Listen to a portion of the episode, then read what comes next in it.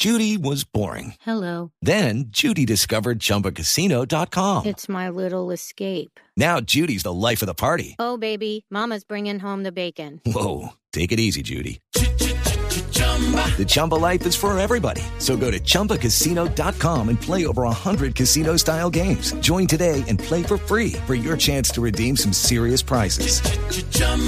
ChumbaCasino.com. Purchase necessary. Void where prohibited by law. 18 plus terms and conditions apply. See website for details.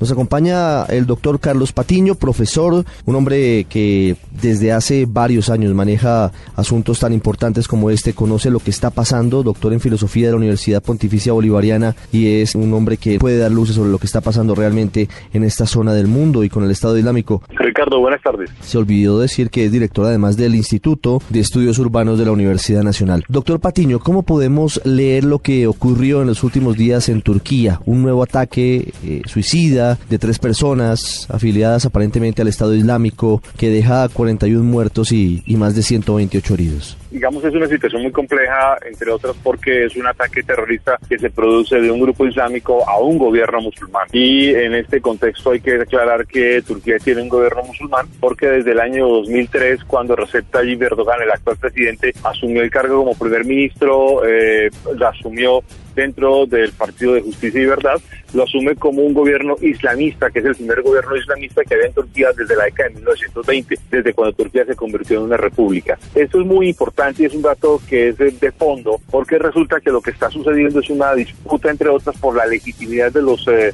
de las estructuras políticas y porque el Estado Islámico de alguna manera está intentando desestabilizar el gobierno de Turquía que es un gobierno contrario al wahabismo, que es la doctrina política que está detrás de la noción del Estado Islámico, y en esta medida hay una disputa geopolítica muy de fondo, muy importante eh, en esa, digamos, en esa concentración de asuntos.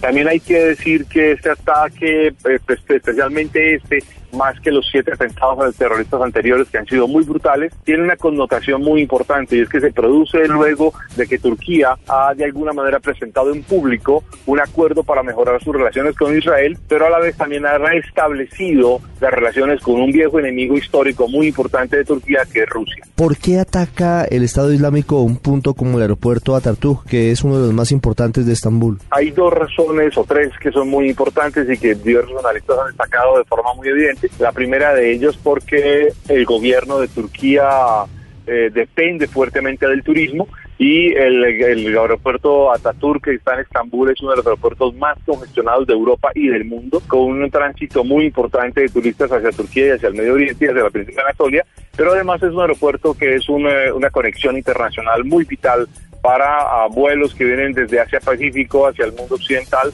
o desde África hacia el mundo nórdico y en ese contexto pues tiene un papel supremamente importante. ¿Esto podría afectar la presencia de Turquía en la Unión Europea? Hechos como estos, la presidencia de Recep Tayyip Erdogan y, otro tipo de elementos que, que no van mucho con los eh, ideales de la alianza del viejo continente, sobre todo en momentos en los que además está afrontando una ruptura como es la que se va a presentar con Reino Unido? Pues la verdad es que esto afecta muy profundamente y muy estructuralmente toda la conformación de los mecanismos de seguridad colectiva que aparecen dentro de Europa y eh, en esa dirección aparece un elemento que, que es de que es de fondo, y es que Turquía se ha convertido en una especie de frontera contra la migración internacional. Y aquí hay que aclarar que una cosa que es muy importante. La migración que se está presentando, se está presentando hacia Europa es una migración que se produce no solo por las guerras que hay en Siria, en Irak y en otro contexto del Medio Oriente o de África, sino también por un